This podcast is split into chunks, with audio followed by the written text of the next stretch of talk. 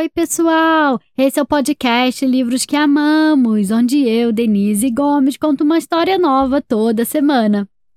O livro de hoje foi um pedido especial da Cecília, que vai encerrar esse episódio. Ela é muito fã dessa coleção, ela adora esse livro. É a biografia da Coco Chanel, publicado no Brasil pela editora Catapulta, a coleção Gente Pequena, Grandes Sonhos, o nome no Brasil. No exterior é chamado Little People Big Dreams.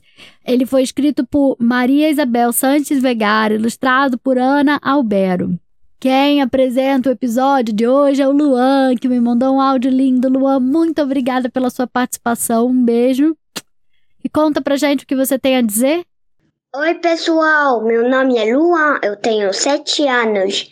E hoje Denise vai contar a história da coleção Pequena Gente Grandes Sonhos Coco Chanel. Beijo.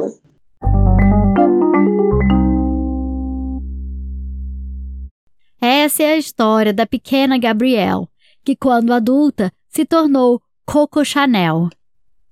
No orfanato, as freiras a viam como uma garota diferente. Ela tinha ousadia, e isso não deixa todo mundo contente. Mas Coco tinha um dom especial. Gostava de costurar com agulha e dedal. Durante o dia, costurava e à noite cantava.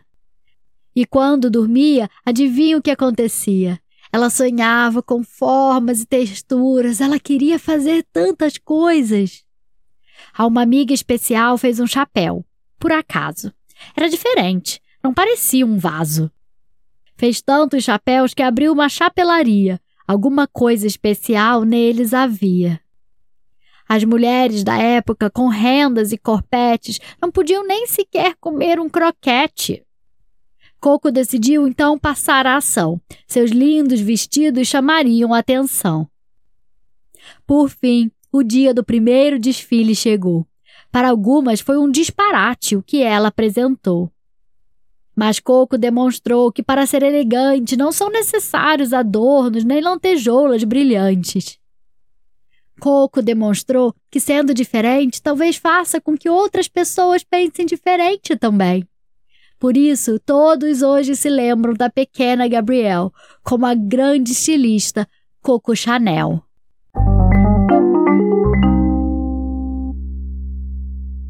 E aí, gostaram da história?